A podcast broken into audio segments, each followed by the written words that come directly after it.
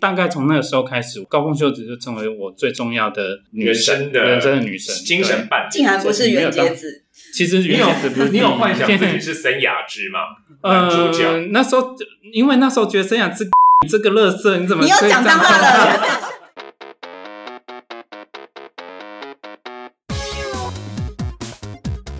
你碰我可以，你碰我有刚你。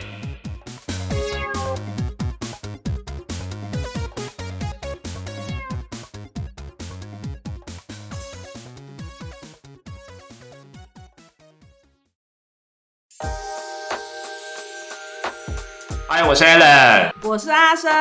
哦对，因为上一集呢，我们两位来宾实在是讲的太滔滔不绝了，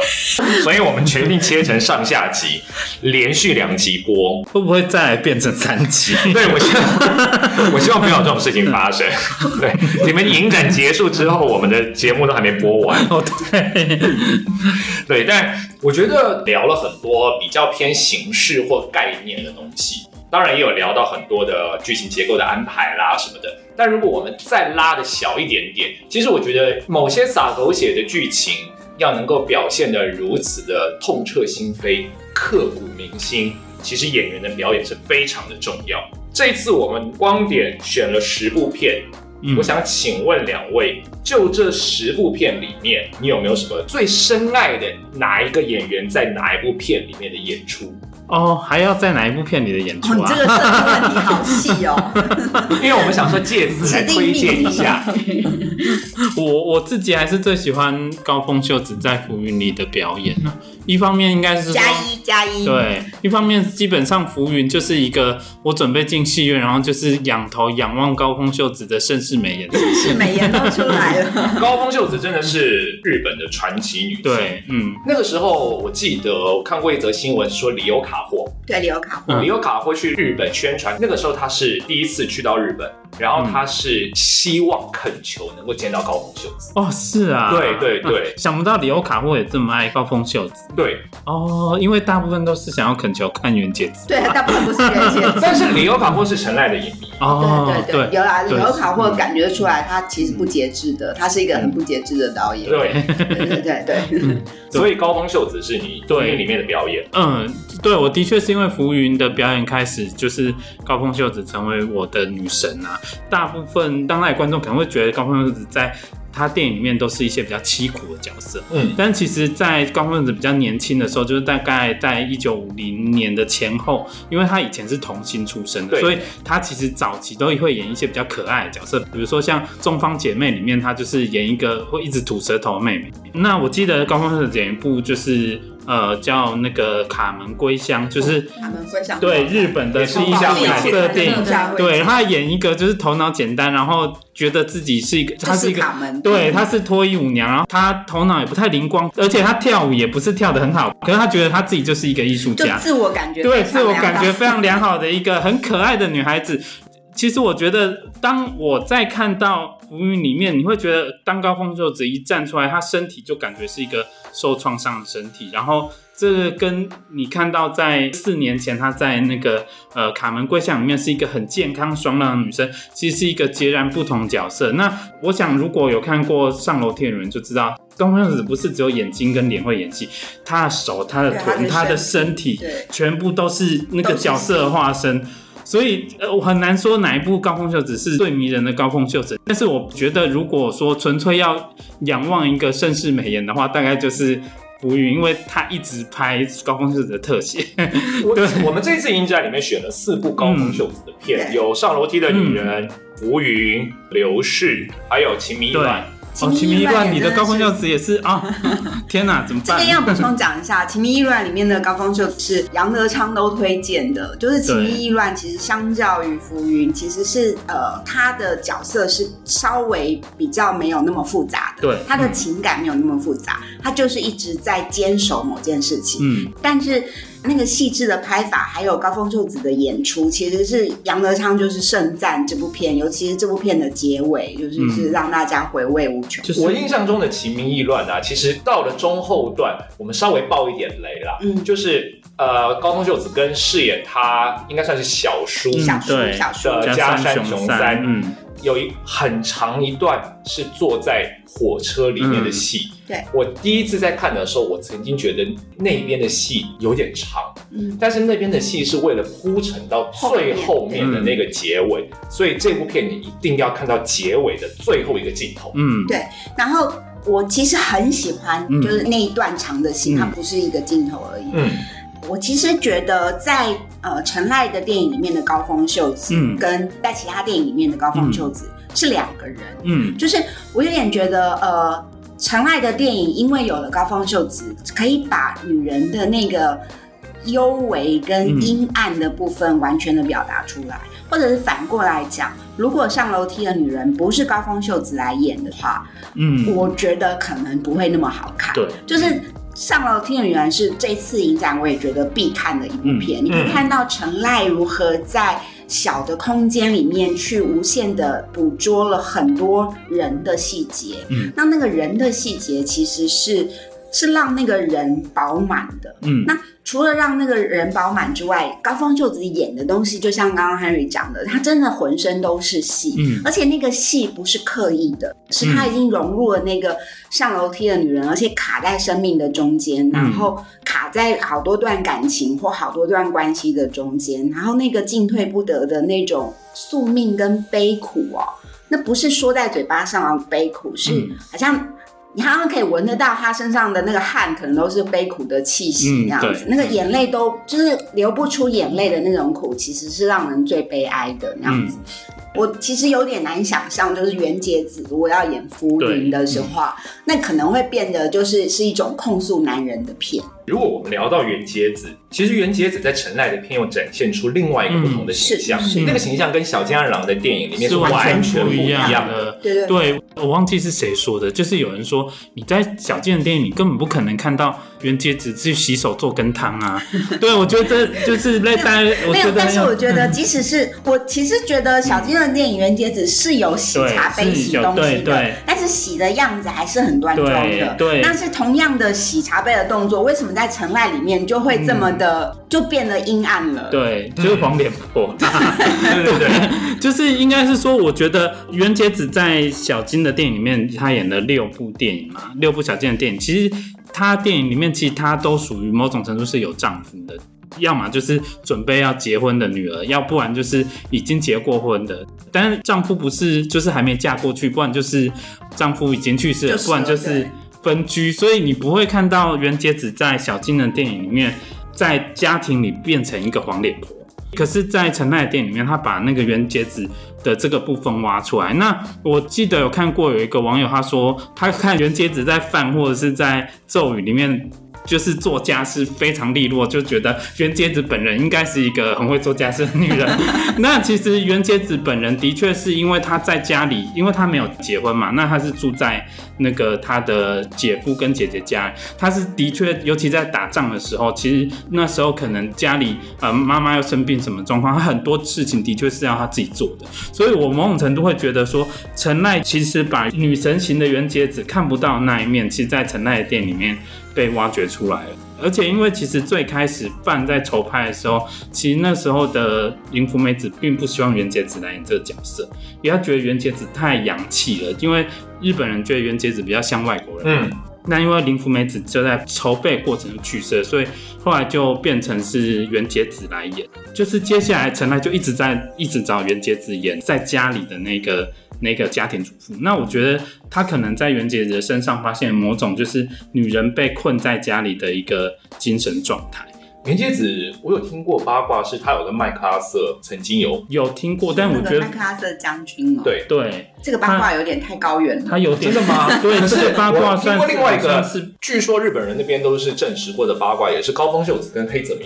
哦对对对这个我哦也，因为听过这是这个我也高峰听秀过子本人证自实说的，对对对对对， 对，但是有一个更大的八卦、 哦，呃，这个八卦我自己不确定，呃，因为我论文是写木下惠介的，然后我那时候口考的时候，就是我的口考委员就是在我们口考现场当场讲了一个八卦，就是说我们知道高凤秀子的老公是松山善三，是一对编剧嘛，那他本来是木下惠介编剧，可是因为高峰秀子喜欢的其实是木下惠介，可是木下惠介因为他是一个 gay，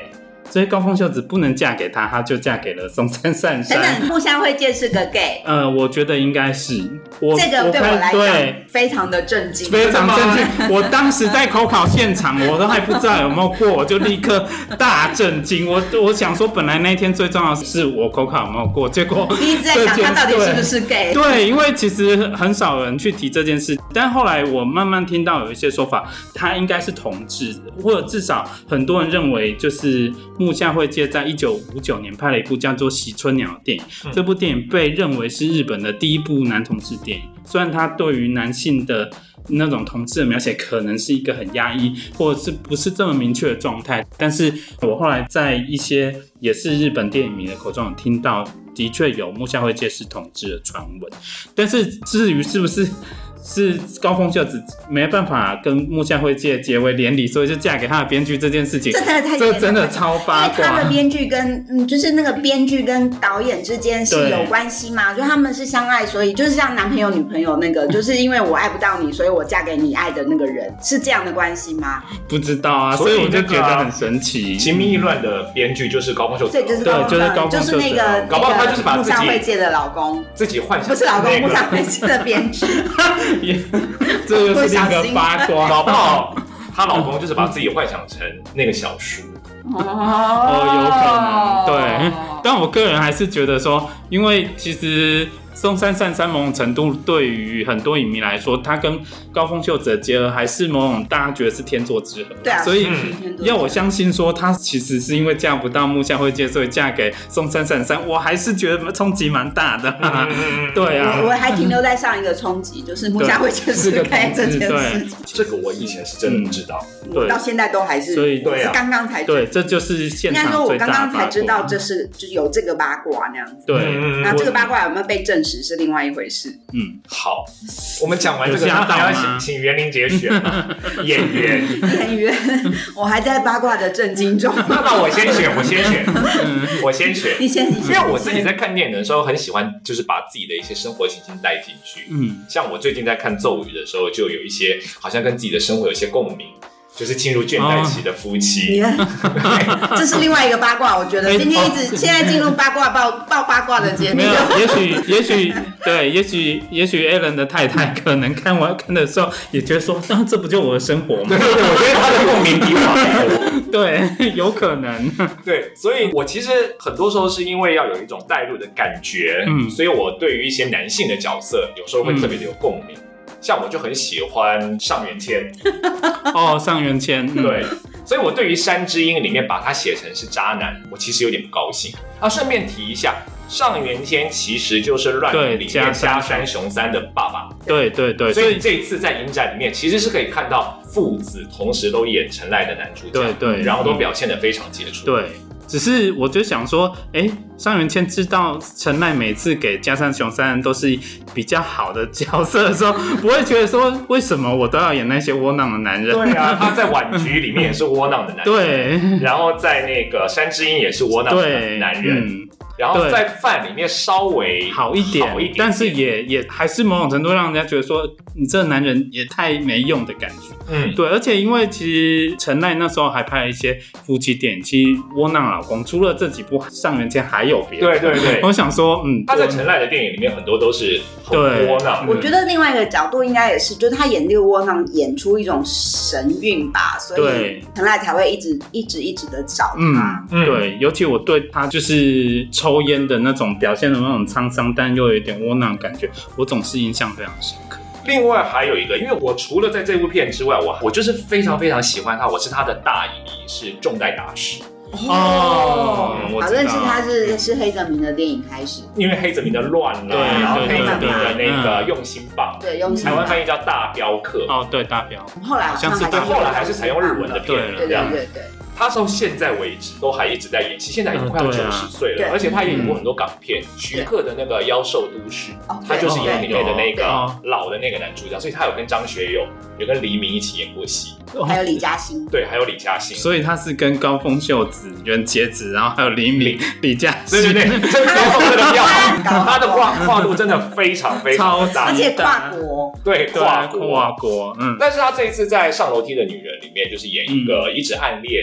呃高峰秀子的一，个酒店的经理，嗯因为我觉得他那个低沉的声音啊，然后还有他那个身段，因为他本来就是舞台剧出身，嗯嗯对那个东西其实是一个男人味十足的一种感觉。嗯他在陈赖的电影里面，我印象中好像就比较没有是那种比较邋遢的，哦对比，较不修边幅，然后比较无赖的那种形象。嗯嗯，我觉得大概在上楼梯的女人的时候，像重代打死或者是加三雄三，对我来说是陈奈已经在描写新一代男性出现了，就是嗯嗯他们经历过战争，但是他们并不是在战场上挫败的男性，所以某种程度上他们保有某一种纯洁，可是可能对于身处在一个困境当中的女生来说，这些纯洁是没有是没办法解决他们问题。只是这些男性，我觉得陈奈如果再活长一点，这些男性可能会再更具体。但我目前觉得他六零年代的男性都还处在一个在探索这些男性角色的一个状态。嗯，然后像你刚刚提到咒语啊，其实我觉得咒语有趣的是它里面的女主角就袁洁子，她怎么跟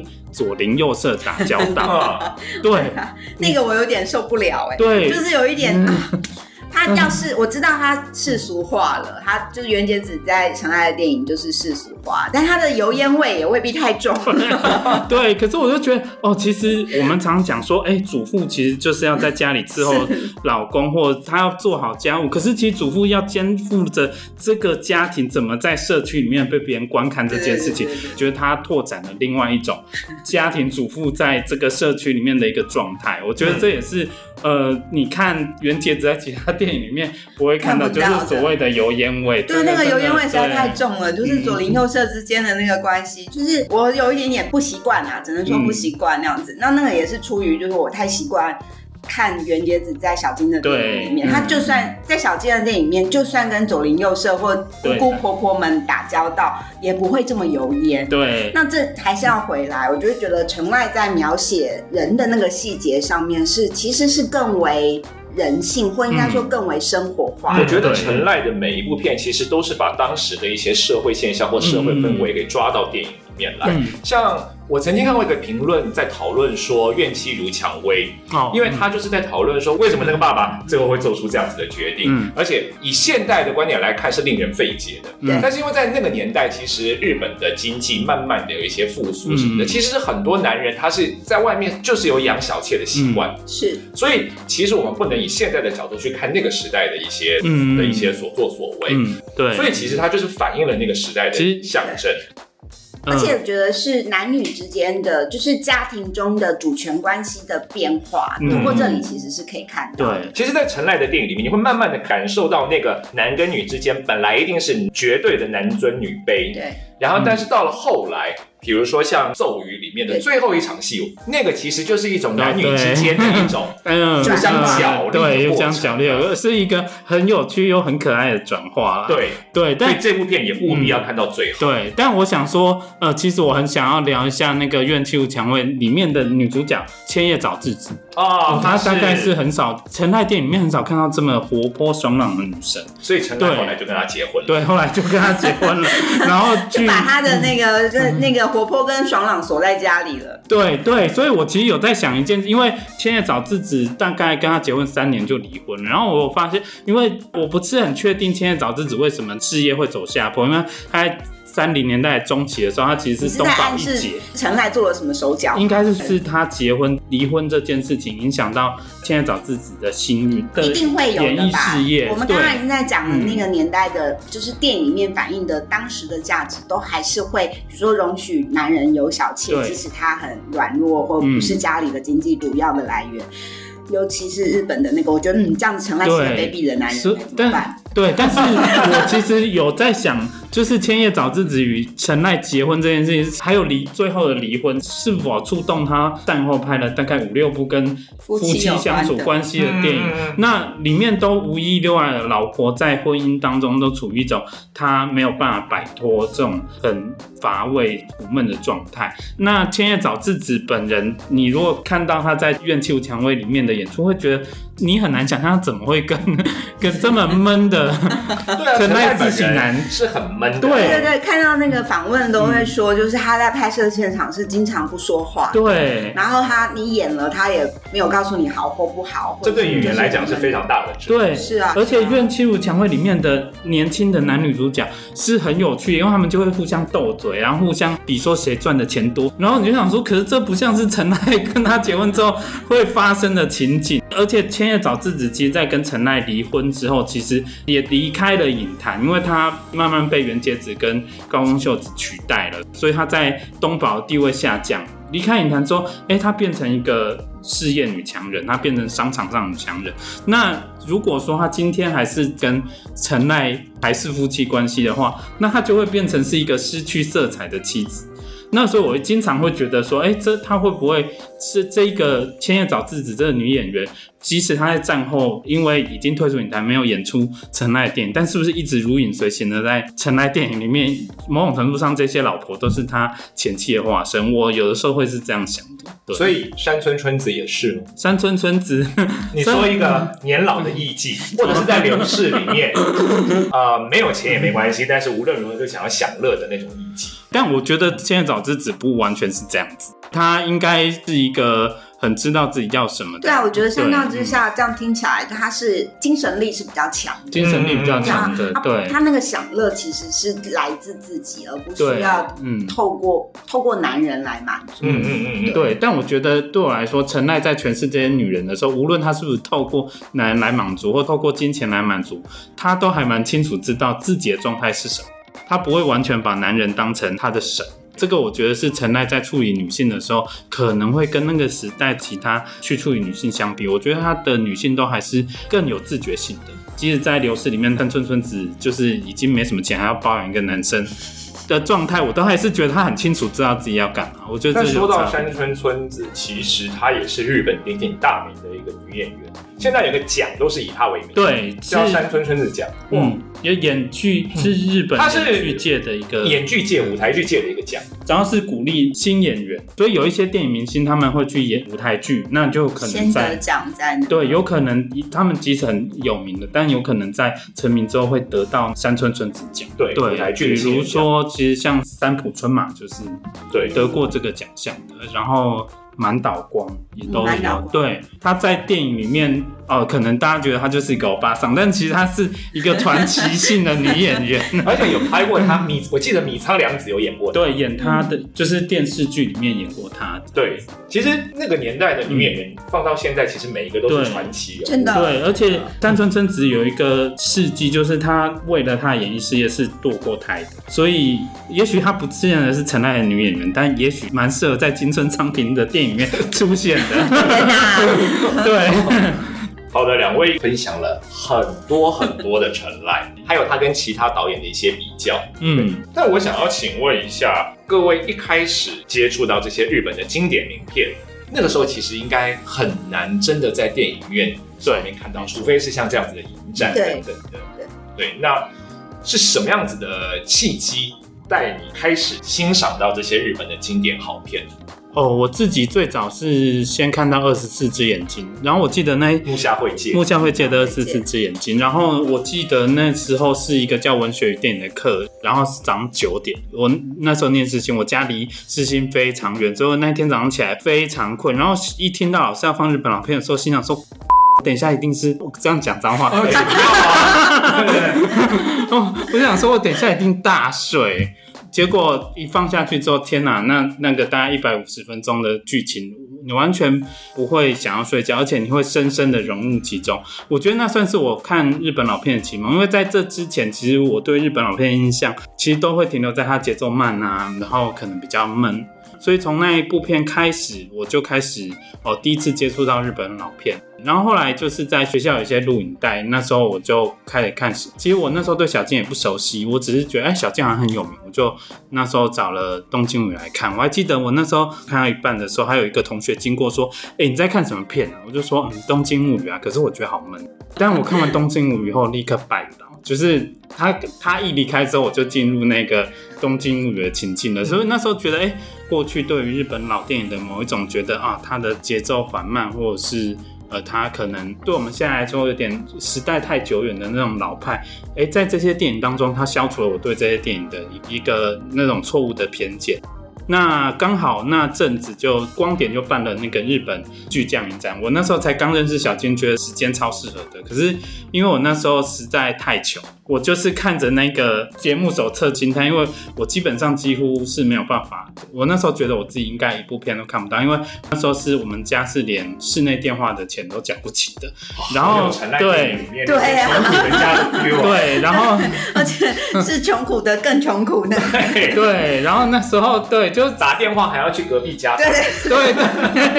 然后从隔壁家偷电那样子。对，对，就是 Eric 对，就是我经历过了陈赖经历过的贫穷难，怪你这么爱看他的电 影。对，然后那时候陈赖影展刚刚正在办的，差不多跟同个时间，在当时的学者影城，现在已经被变成完全变成长春了。那时候办了一个人权影展，哦，那时候刚好看到人权影展打工的消息，我就立刻就是去打工去打工，所以突然多了那笔钱。然后，呃，我还记得我那时候人权影展打完工，大概晚上七八点下班之后，我那时候已经决定，我就是一定要看日本巨匠影展的电影。然后大概看时间哦，应该是沟口健二的《浪花悲歌》，我就是一定要看，所以我就一下班。呃，我那时候因为舍不得搭公车，所以我就从长春一路走到光点。我那时候鞋子还坏掉，那个鞋跟后面突出一个一根，对，突出一根凸起木，它整个扎的我的脚跟超级痛。但是我无论如何就是要看，所以我那时候就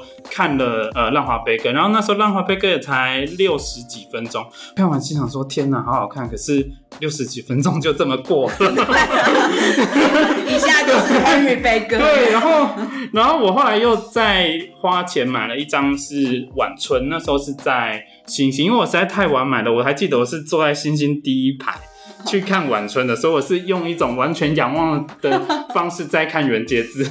然后那一次最大遗憾就是我完全没有看到陈爱的任何一部电影。哦对，那那个时候《二十四只眼睛》里面的女主角是高峰秀子，我对高还没有因为《二十四只眼睛》看了高峰秀子而开始把她当成女神，但是我当时已经知道哦，里面的女主角你好像是跟《二十四只眼睛》一样的，所以我是过了一段时间开始在电影资料馆哦第一次看到浮云，那时候画质很差，画质应不该好，很差。对我看完就立刻拜倒，我想说这不就是一很差部还是照对样拜对倒。拜倒，我想说，啊他这不就是一对狗男女，就是藕断丝连、狗狗顶的故事吗？为什么会感动到起鸡皮疙瘩？嗯然后我高峰秀子在里面的那种深刻的表演的张力，整个触动我的心，所以大概从那个时候开始，高峰秀子就成为我最重要的女人神生，的人生的女神，精神伴侣竟。然不是袁洁子，对。其实你原有有子不是你有幻 想自己是森雅之吗？男主角呃，那时候因为那时候觉得生养这 这个乐色，你怎么你又可以讲这脏样话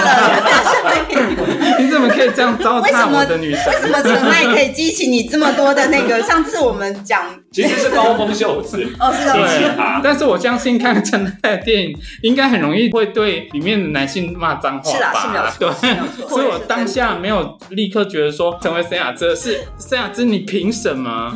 但是其实我觉得，我后来再重看《浮云》的时候，其实我越来越能理解沈雅芝这个角色，嗯就是她在某种程度上经历过战争的挫败，然后呃回到日本之后又没有工作，所以当然她本来可能就很风流，可是她的人生已经没有明天了，所以她把所有人生的耍废日子都泡在女人的温柔乡里面。那我觉得呃，浮云某种程度上，我觉得陈赖应该还是有一点同情三雅之我对。倒觉得不是同情哎、大家我觉得要有一点点心理建设啊，就是说你如果真的是很非常的女性主义的那种，嗯就是强悍的那样的去看，你可能会觉得里面的女性为什么都这么的特别逆来顺受对嗯，啊？我自己也是，就是只要其实只要是女性，就会是天生应该就是女性主义者。嗯那你从这个角度来看陈爱嗯的电影的时候，其实她不是在用一个这样的方式来看女性，嗯其实反而是看到女性的一种强大， 嗯，对她背负了这些对软弱的，就是说嗯看里面的男人，我都会想到太宰治，都觉得就是这、哦对这些男人就生而为 男人，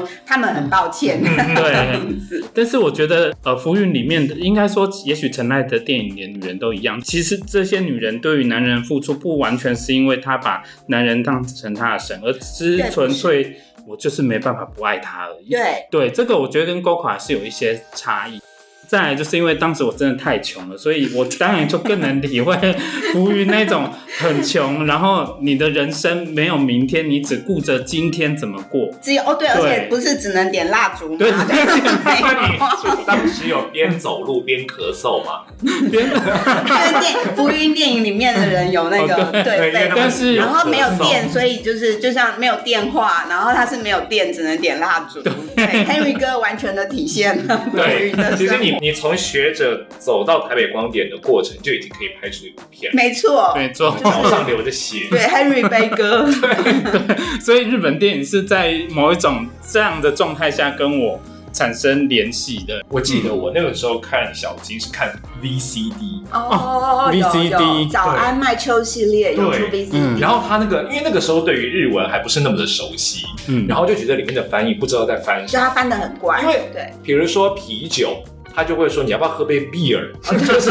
那个字幕上会打 b e e r，让我想为什么要中英交杂？我看到的 VCD 啊，有一些的也是看 VCD，然后是还不是台湾出的，是香港出的，对对对对然后它的有些用词就会跟台湾不一样，对，而且因为可能翻译的人觉得日文是讲 beer，哦，所以他就直接嗯翻用比 beer。尔，对对对对。哦，然后有时候百货公司就会出现 department 哦， store， 对，它还的是设定你就是英文很好的，对我觉得这也是之前公版片的有一些问题啊，像我记得那时候我看《三只鹰》的时候，《三只鹰》最早出了几个，好像某一个牌子出了《三只鹰》的公版片。我看完之后，我从头到尾就是不知道他在演什么。对， 又来了翻译的问而题。且这个公这个版本的公版片，现在在市场上是还是看得到嗯的。嗯嗯。所以就是大家还是要在戏院看啊，因为那如果大家在市场上看到新生代的版本的是可靠的，那其他的就对嗯对我我对就常常会因为这种翻译而出问题了。对啊。我之前所以还看过，也是让我看到口中的水都要喷出来。其实日本的我自己在翻这些日本老电影的时候，他们有一些用词是很含蓄的，嗯然后会常常会带到一些谚语啊什么的。那个翻译起来其实蛮困难的，因为你也希望用一个谚语去把它带进去，但是其实有时候中文跟日文是蛮难对照的。嗯，但是我曾经看过以前剧中的女主角直接问男主角说：“你最近有做爱吗？”我想说这应该不太是 陈赖，陈赖哦会陈说赖吗？对，陈赖会说出来的我话。觉得这一切对为什么突然变得非常的新？对啊我刚还刚想是说一直这是有哪一部梗，然后这边又直接的那个，对，啊我想说陈赖应该不会说这种话。后来在长大以后才看，才发现那个其实 是用另外一种方式来对表，突达。然发现我们其实讲的不是陈赖，是大老鼠。对对对对对那袁玲姐有吗？我呃，你是说有哪一个会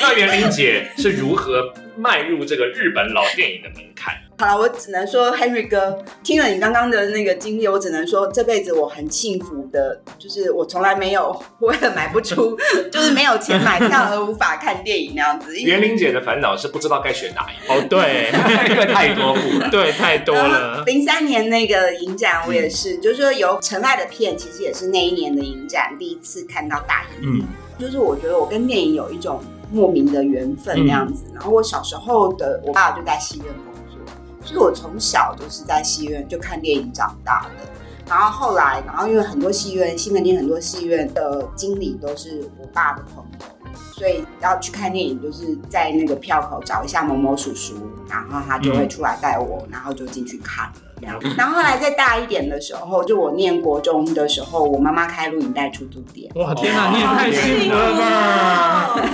然后那个，所以就是像八零年代的美国类型电影啊，然后还有什么，就是很多电影，嗯然后甚至是我记得那时候我看那个什么《贝蒂普鲁》那部片，哦，对，《贝蒂普鲁》那时候是算是禁片，嗯然后我妈那边呢，就是她是放在一个小暗格，就是特别要租 A 片的人哦，那要去年看。代 然后我我是对着封面感到，就是哎、这个很漂亮啊，在家里帮忙整理录影带嘛，嗯，然后就把它捡起来看，然后就是看的，就是只有第一场戏很夸张，后面也就是一个很好看的电影。所以后来在念世新念五专的时候，就是大概五五专二年级的时候，一个暑假不知道该干嘛，然后一个同学就说你要不要一起来？就是他有一个电影夏令营，就在仁爱路那边，然后就是一个小小的呃像 MTV 那样子的地方。太阳系嘛，不是太阳系，哦但是那时候已经有开阳，开始有太阳系了。对对对，但对它不是对我太来阳说是一系。个对，对对，好，又步入了我的年龄这样子，但对是我们来说的确是传奇，对啊，传传奇的说地中方的，但我的很多养分的确是来自太阳系， 但是那时候大概十七、十八岁的时候吧，就那个暑假就看了非常非常多的电影。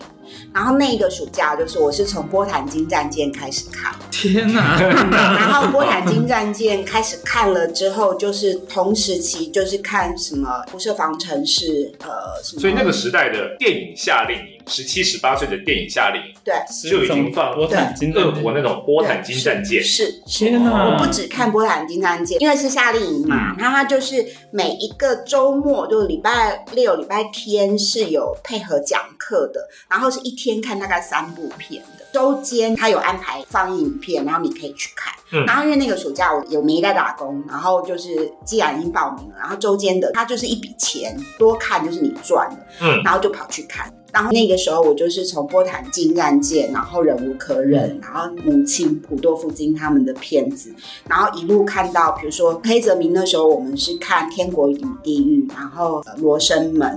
然后还有《蜘蛛巢城》，然后小金的片，然后沟口的。然后承赖的就是浮云跟放浪记，所以相较于波坦金战舰，对我来讲，哦都是这些是年轻的电影、啊，真 的就是波这坦些金日战舰，本 这些日本老片真的都是就是就是那时候对我来讲，说我终于进到现代 了，就是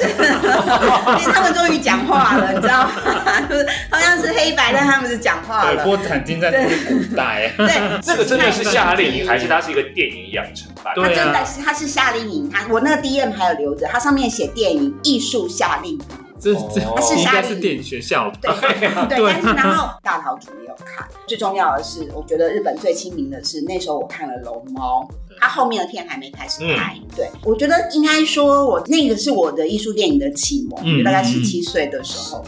那虽然有一些其实小时候也看了，比如说《Umbrella》那个秋水一，秋水一人，对，天讲啊过别人在唱歌，对前有然后秋水台一词人在唱歌那时候是小学四年级，我还记得跟我妈去在真善美戏院看的。然后看的时候，那是我算是第一次刚接触歌舞片。然后虽然很美，但他们一直唱歌，所以中前面一开始两个人在谈情说爱，就是用唱歌的时候，我还记得我在戏院里面很大声的问我妈说：“哈哈哈妈妈，他们好好笑哦，都不讲话，用唱的。” 然后我妈就很生气了，嘘。想说干嘛带你进场？然后接下来就那个就是开始知道、哦，这是不一样的东西，这是他们的说话方式。所以《尘爱》也是当中之嗯一。那坦白说，那个时候看《尘爱》的电影是没有感觉的。 嗯那我现在觉得也对，那时候我才多大？对对于尘爱的所谓的人生的创伤，其实是没有办法接受的。那你到了二十几岁、三十几岁，那你再看陈赖，你会对里面的女性对有产生共鸣对，的部分我我吗？刚刚想说，这样讲完之后，年轻的票房是不是会消失？对， 我倒觉得不会耶，不能这样讲，就是那绝对是不同于现在的形式，不管是十年前还是二十年前看，嗯嗯，就是比如说陈爱的电影，我就算是二零零三年看的时候，对我来讲都是老电影，然后现在看只不过更老的，但是它的某种形式，我觉得这些电影对我来讲很精彩的一个原因是。那些电影它其实像是一个封存的记忆，嗯，那个封存的记忆其实很美的是，是只有那个年代的导演能够用那样子的画质跟那样子的摄影，或者是那样的叙述方式，把那个时候的生离死别或爱恨情仇封存在影像里面。那个情感通常是共通的，嗯，就是当时的高峰秀子可能是现在的桂纶镁。对，我本来想说长泽雅美，哦哦哦哦，我我觉得想是 也林许奈比亚较欸对，哎 我想说拉回台湾一点哦这样子，对对。我觉得那个的人转换了，呈现的方式不一样了，但是那个情感你会发现，嗯，对。不管怎么在谈或打动你的部分都是那样。但我想就是呃，也许有一些人知道，就王家卫其实是很喜欢浮云的，其实对黑泽明导演啊，他也有选过《浮云》是他百部心头爱对片，对对，啊刚刚《龙猫》也是他的心头爱片。对，他心头爱片很多。然后侯孝贤导演也曾经说过，他很喜欢《浮云》。嗯，对，其实我觉得王家卫的电影其实某种程度上跟浮云其实有非常多的精神共同处啊。对，其实对王家卫，嗯你现在回来看啊，其实陈赖是拍都会的人，对，而且我觉得相较于陈赖有一他拍点非常的不得了的地方是，他把走路的戏都拍得很精彩， 对， 对因两为个《人浮云》里面有大量的走路的戏 而，且就是两个人走忽在然路又上，想起然黑后宇哥对从学者 影城走的，但是我是一个还人有问走题的， 但你是一个人走。对花样年华》里面梁朝伟跟张曼玉其实也有一段走路的戏啊，对我觉得那个很有陈赖的那精嗯他们神。但他们也有分开走，但是《浮云》真的是蛮多导演的爱片，甚至玉和导演其实也选过嗯对《浮云》是他的爱片。所以其实我觉得，如果现在观众理解并没有那么的困难，因为其实如果我们喜欢王家卫，因为王家卫电影里的主角经常会沉溺在某一个时间点，当这个时间点可能已经遗失了，可是他对他来说是一直存在他心里的。这个共通性，其实，在《浮云》里面你可以看得到。其实有人如果喜欢王家卫的电影的时候，对我来讲，王家卫的电影最迷人的部分，其实谈人的情感的方式。嗯那那些情感其实是没有出路的，嗯，而且那个没有出路是有一点活该的，就是对，但是爱就就是他他参戏的那种嘿嘿活该嘿啦，。对嗯然后，但是他又很聪明的找了非常迷人的演员，就他最迷人的电影，比如《阿飞正传》嗯，就每一个人都是没有脚的那个的的孤鸟那样对子嗯。那谁告诉你你你没有脚？你自己把脚缩起来不想下下 降，然后你就说自己是没有脚，嗯然后都是自我求困。嗯嗯，那这种自我求困的那种恐惧，或应该说那种懦弱，在王家卫的电影里面变成潇洒跟漂泊。嗯嗯，那对但是在《尘埃》的电影里面，它让你看到放回生活的脉络里面的时候，它会是什么？嗯所以我反而觉得，真的只能看一部片的时候，我嗯非常推荐大家看《浮云》，是嗯嗯他把那个像刚刚 Henry 讲的那个囚困的生活的某一段拉大了。嗯也就是说，呃，当他们受困于生活的某一个困境，或者是某一个，比如说上楼梯的女人的那个、嗯那个小酒馆，对，好，它就是卡在楼梯之间，嗯这个形式上或者这个空间上是非常局限的。但是事实上，要看的时候，我们可能会觉得哦我没有像他那样，嗯我并没有卡在某一个工作或什么样。但事实上，我们的情感是那样。嗯嗯，所以在浮云里面，它其实是呃把那个有形的空间打破了，嗯所以你的整个人生就是你的囚困的牢笼。嗯没有错。今天呢，非常感谢两位滔滔不绝的讲了这么多，我们中间想插都找不到空 隙。对不好意思，你我们的们错两位根本就是双口相声不，好意思，让一你个们人发讲现，话完，然后看一眼，另外一个人接到那个眼神就继 续。这就是陈赖的对无痕缝视线剪啊对，无接痕呀视。线剪接，没错没错，但是我真的很高兴这一次能够再在大荧幕上面看到十部陈赖的作品，我觉得我每一部应该都会去大荧幕上面看啦。嗯嗯嗯对，那就等你来戏院了哈。哎呀。哎呀自己买票嘿，而且光点只有八十个位置，早抢早赢。没有对不要哭，真的没有办法了。对，这就是人你生哭，着从光点走到学者戏院也没有办法的。对，就要接受这一切的，，对，日子还是要过下去。他他在对，真的，对，再等十七年，这次对，二零三七年，要再等十七年。没错。那最后再说明一次，我们的影展的时间是呃，十月二十三号到十一月五号，对，会跟金马重叠到一天啦，但就是大家自己选择。哦，关于金马的开幕片都会上院线，对啊，所所以以还还是看是一下先来这里吧。啦。我的意思就是这样但。是也有一个状况是，你在前面几天就先把全部的十部片都看完以后，嗯对啊你就可以安心的去看去看金马。马了，没错，对今年金马也非常多好看的日本片哦。对，人生就是要选择，这是没有办法的事 情。对，祝大家有一个好的选择， 好了，对谢谢你帮我们的节目做了一个，很好的结尾，对不对 不对？然对上上得去楼梯，都还是日子要活下要去日子的。中要活下去的。 对。那我们今天的节目就到这边告一段落喽，你碰我可以，我们下次见，拜拜，拜拜拜。拜。